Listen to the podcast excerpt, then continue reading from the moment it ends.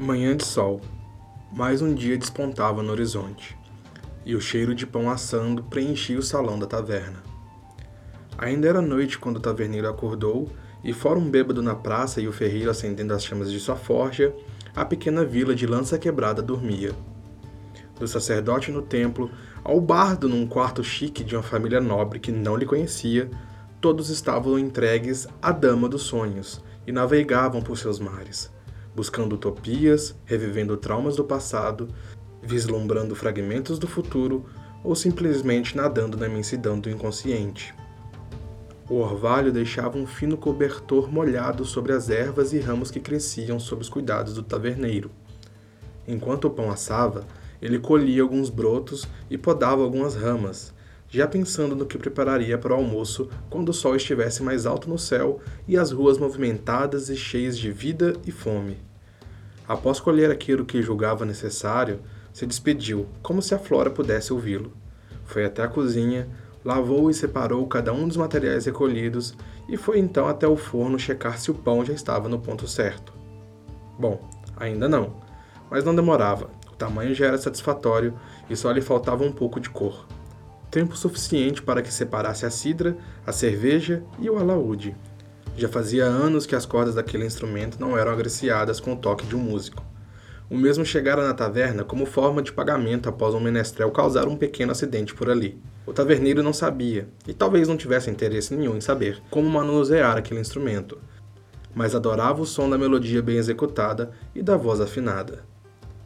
Na noite anterior, um grupo de aventureiros havia alugado alguns quartos no andar de cima, e entre eles havia um músico, notara pelas bagagens que ele carregava. Esperava que conseguisse arrancar-lhe alguma melodia e, quem sabe, algum conto de seu povo, os anões de Caimartel. Havia partido de lá há mais tempo que se importava em contar, e a saudade era uma ferida que nunca sarava por completo. Ultimamente havia sonhado várias e várias vezes com o tempo em que liderava exércitos em nome de Morandor, defendendo seu povo e seus entes queridos das mais nefastas criaturas. Porém, apesar da saudade imensa, jamais poderia retornar. Não depois do que havia acontecido em sua última incursão, não depois de perder o que tinha de mais precioso, sua honra. O cheiro do pão assado e o barulho de passos nos quartos do andar superior rapidamente tiraram Alberic de sua nostalgia. O desjejum tinha que ficar pronto antes que eles descessem. Pouco tempo depois, então, tudo estava perfeito. A comida e a bebida aguardavam ansiosamente pelas bocas famintas dos hóspedes daquele lugar e o alaúde quase vibrava só de imaginar que iria preencher um salão com sua melodia novamente, depois de tanto tempo. Pouco a pouco foram descendo as escadas e preenchendo o salão da taverna. Alguns outros vinham de fora para se alimentar, antes de começarem mais um dia de tarefas e aventuras. E então, um pouco mais tarde do que o nosso taverneiro gostaria, os aventureiros desceram. Famintos, falantes e animados, riam e gesticulavam, se lembrando de momentos de glória de sua última aventura. Mais do que depressa, o anfitrião os recebeu com pão ainda quente, cerveja fresca, frutas suculentas, meia roda de queijo e carne seca. Em um momento que julgou apropriado, o velho anão se aproximou daquele grupo, jovens desbravadores de masmorras, trazendo o instrumento em seus braços com um cuidado e um sem jeito que lembrava um pai jovem que carrega seu rebento pela primeira vez sem muita firula, pediu ao bardo que fizesse dali o seu palco, mas que usasse aquele instrumento para isso. Em troca, ganharia descontos e poderia ficar com toda a contribuição que ganhasse de clientes que se deleitassem com sua música. Sua oferta foi aceita e o alaúde foi afinado. Haveria música e história naquele dia. Os jovens gritavam e cantavam canções alegres sobre guerreiros e masmorras, civilizações fantásticas e conquistas heróicas. Foi quando então o taverneiro propôs um desafio. Daria o alaúde de presente a eles se cantassem uma linda canção sobre seu povo. Passando não mais do que alguns segundos, o bardo trocou olhares com o jovem mago de seu grupo e então voltou-se para o taverneiro e explicou que a canção que conhecia sobre o povo de lá não era alegre como uma taverna precisava ser e que talvez seria melhor não fazê-los chorar.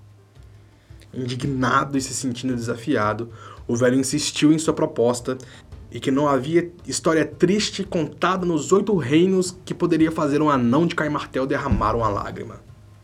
O silêncio então se fez na taverna, junto de uma pequena tensão no ar, que se misturava aos poucos ao cheiro de cerveja e ao ruído que as canecas fazem ao serem arrastadas sobre os tampões das mesas.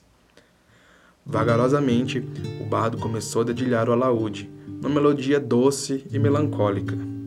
Ele olhou para o taverneiro, respirou fundo e começou a dizer: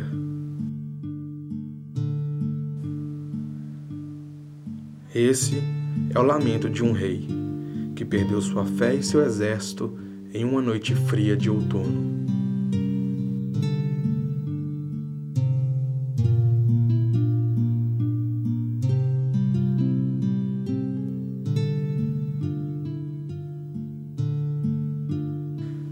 A melodia preencheu o local de tal maneira que aqueles que ouviam sentiam seu coração vibrar, como se o som daquele instrumento invadisse o âmago de cada um ali. A voz do aventureiro completava as lacunas deixadas harmoniosamente pelo som do alaúde. A história contada era tão poderosa que até a mobília parecia estremecer e se emocionar. O céu ouvia também a canção e aos poucos começara a chorar.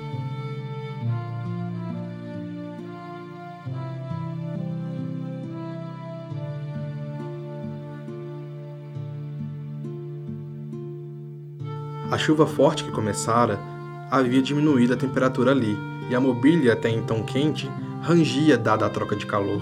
Porém, não era assim que eles percebiam a situação. Não parecia certo ter pensamentos que não fossem movidos puramente pela emoção naquela hora.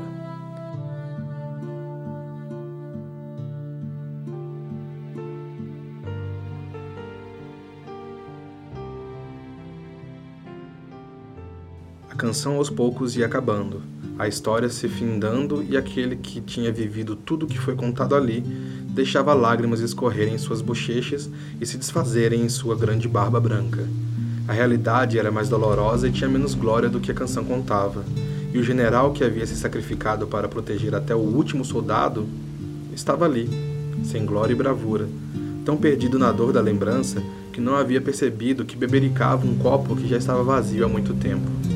A canção então havia chegado ao fim, e a única melodia era a que a chuva trazia.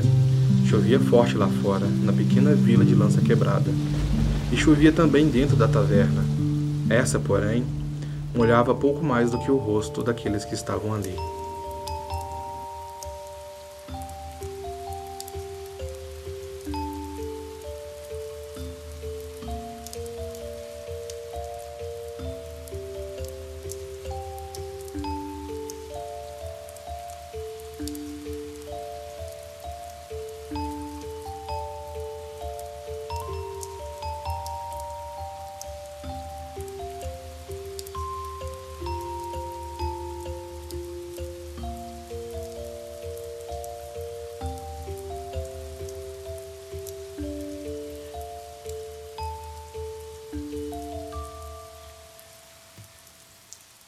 Este é o Bacon Quest.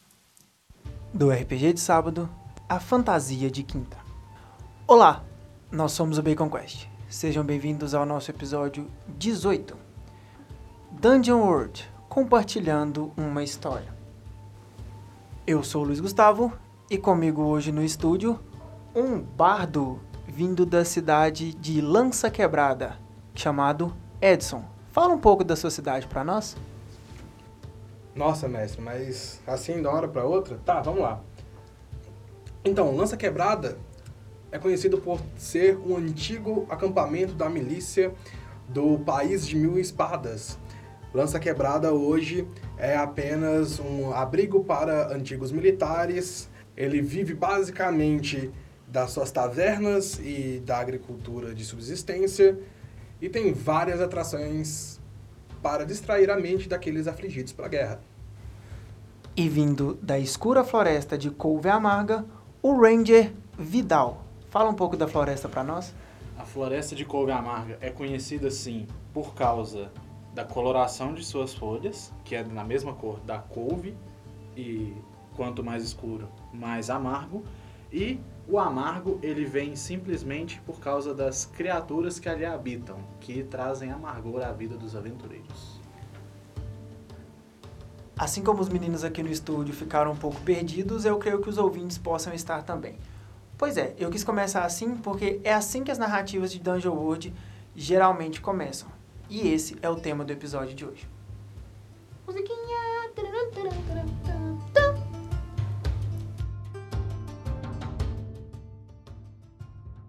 Dungeon World é uma criação de Sage Latorra e Adam Koebel, que foi produzido pela Sage Kobold Productions e a RNDM Games em novembro de 2012. Isso é, ele completa sete anos esse mês.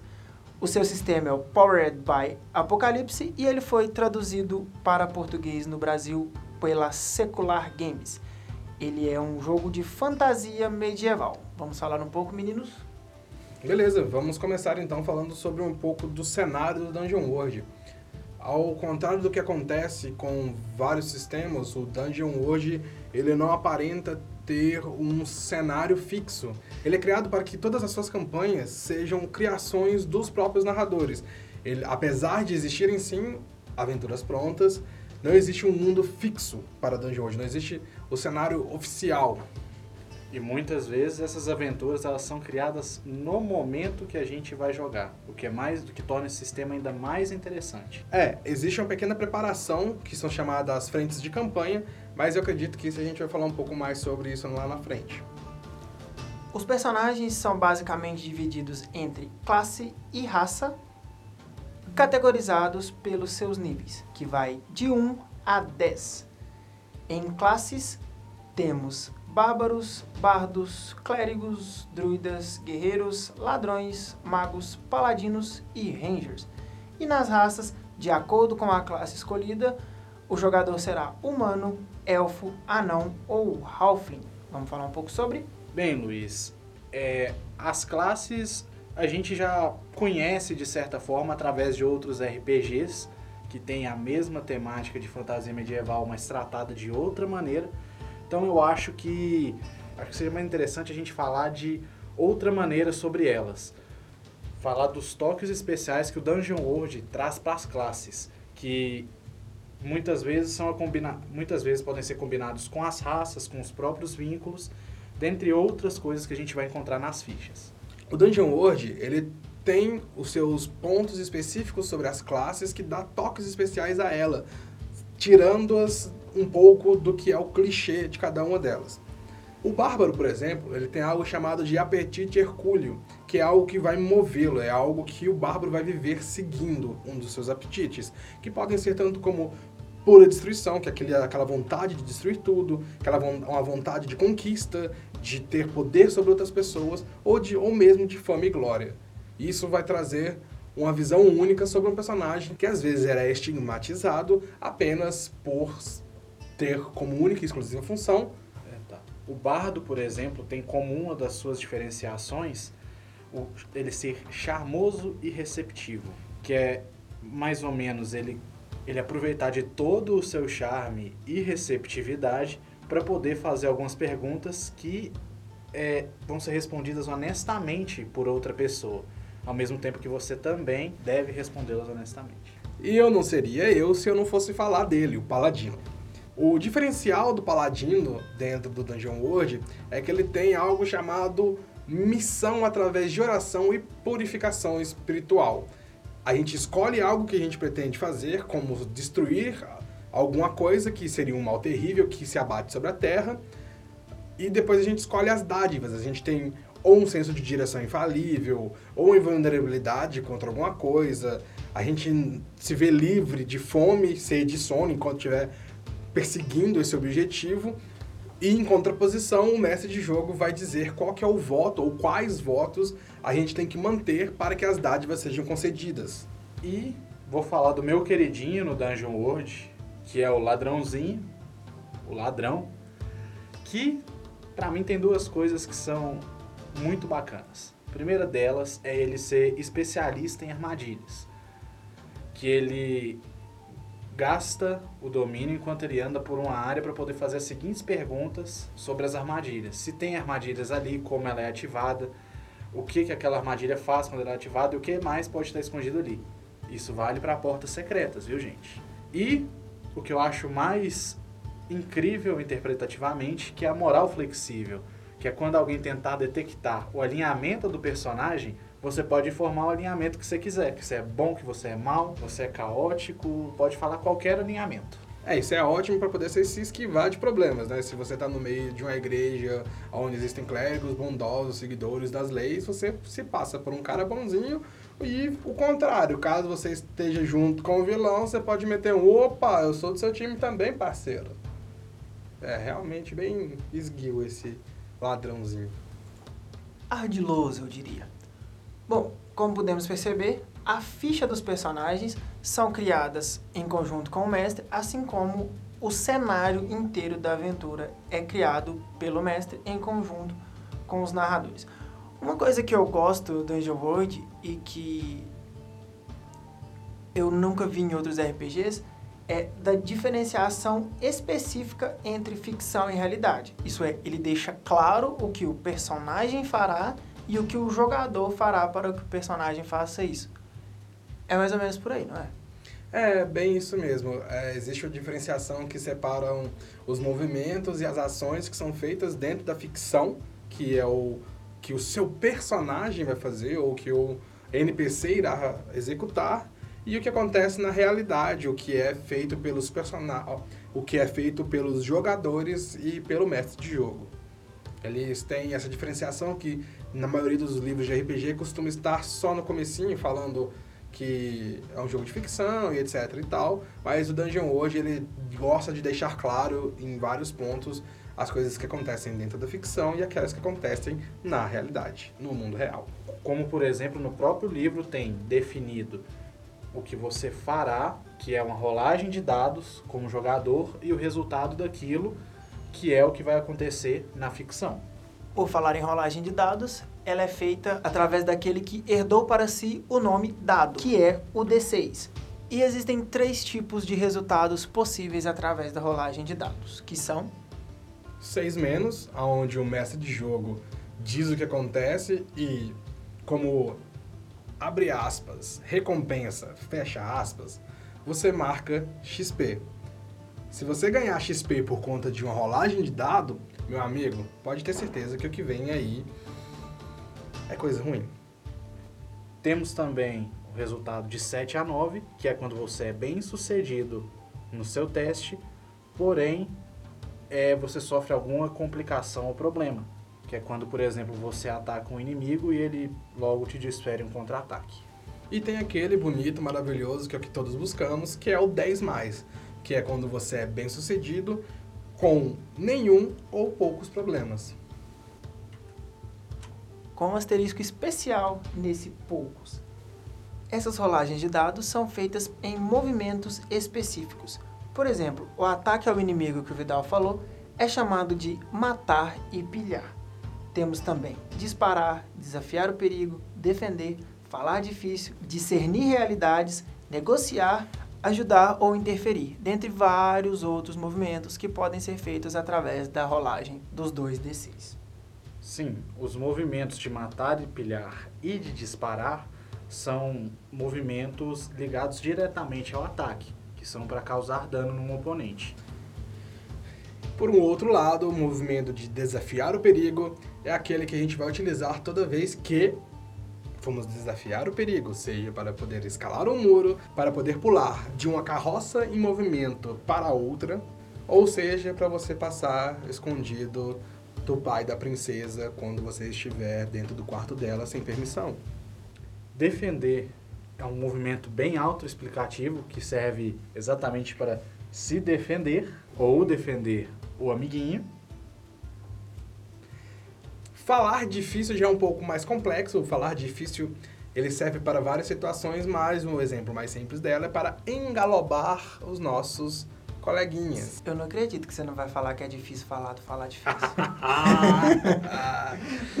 Falando em engalobar os coleguinhas, também temos negociar que é relacionado ao mesmo atributo, porém ele é usado simplesmente para negociar. O Vidal pulou um só para ficar pro Ed para explicar o que é o discernir realidades. Eu, se fosse ele, falava do ajudar.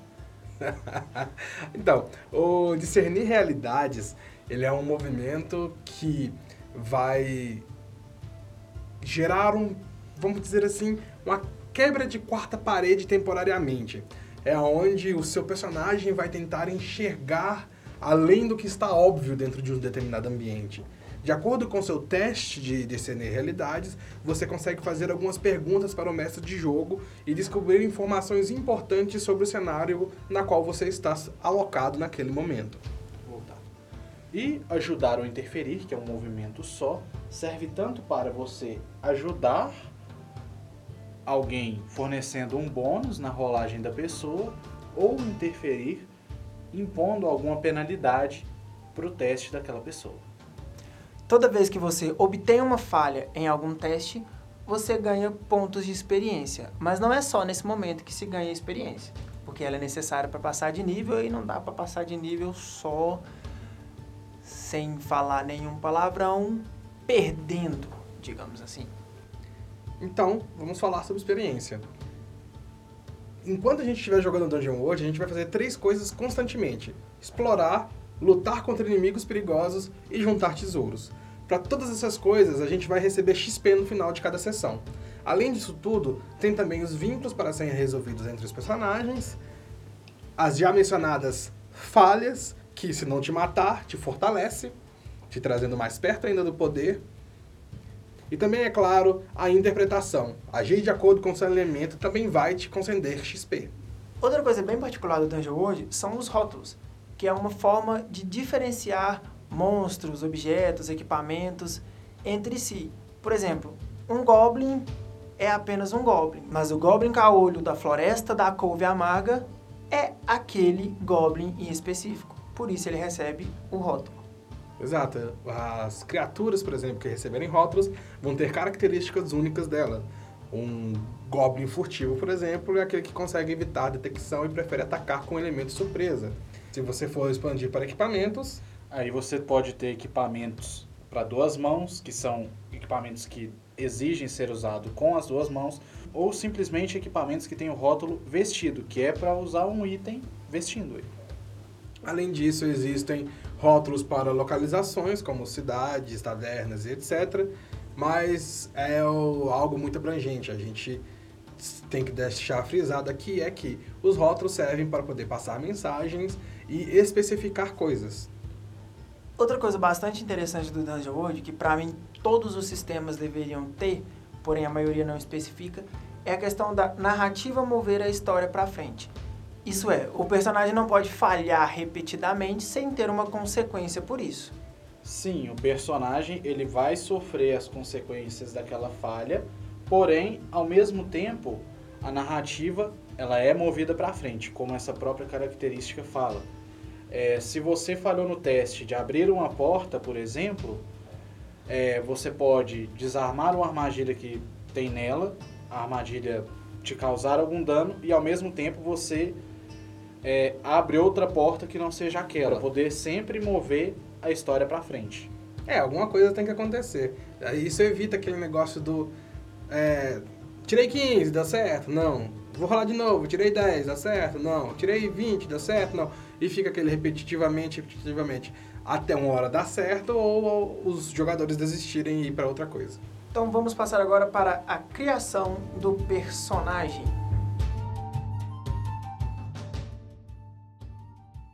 Como dissemos anteriormente, primeiro você escolhe uma das classes entre bardo, bárbaro, clérigo, druida, guerreiro, ladrão, mago, paladino e ranger. Logo depois, você escolhe a sua raça, que vai estar especificada na ficha. Normalmente tem humano e mais uma. Quebrando o ciclo de raças, eu gostaria de ressaltar uma coisa aqui que é muito interessante sobre Dungeon World, que é o fato de tudo que um jogador precisa para poder jogar está destacado na ficha de personagem.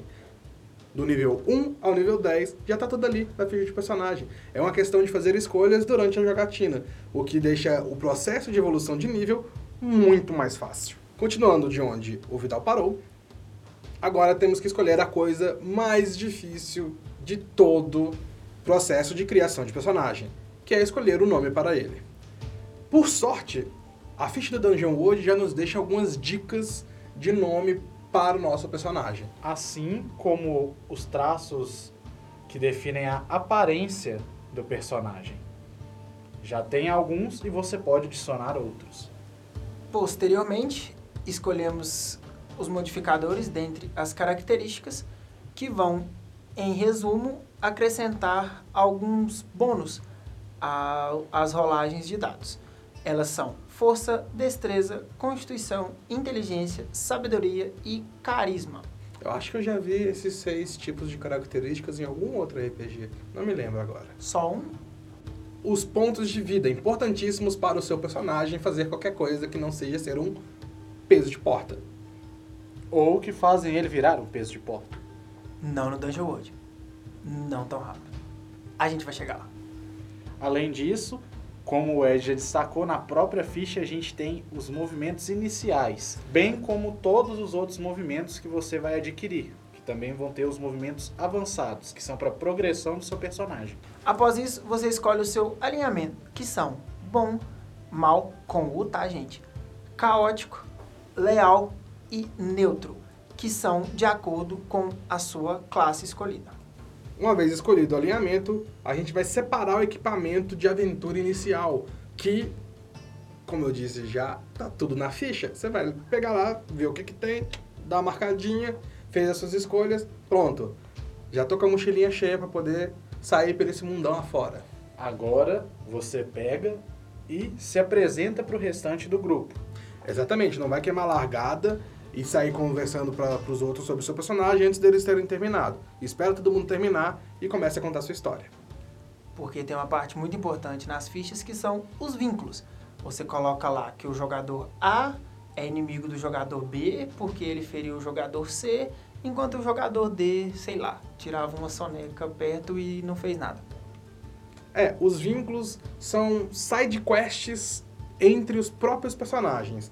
Os vínculos vão fazer com que a relação entre os PJs tenha uma profundidade um pouquinho maior e resolver um vínculo vai te ceder ponto de experiência no final da sua sessão. XP. Então, basicamente, os vínculos podem ser coisas que ocorreram no passado, que se você trouxer para o presente, você ganha pontos de experiência. Como, por exemplo, alguém ter roubado um amuleto de outro personagem e o objetivo desse personagem ser achar esse amuleto dentre as coisas dessa segunda pessoa. Agora vamos falar um pouco sobre as funções do MJ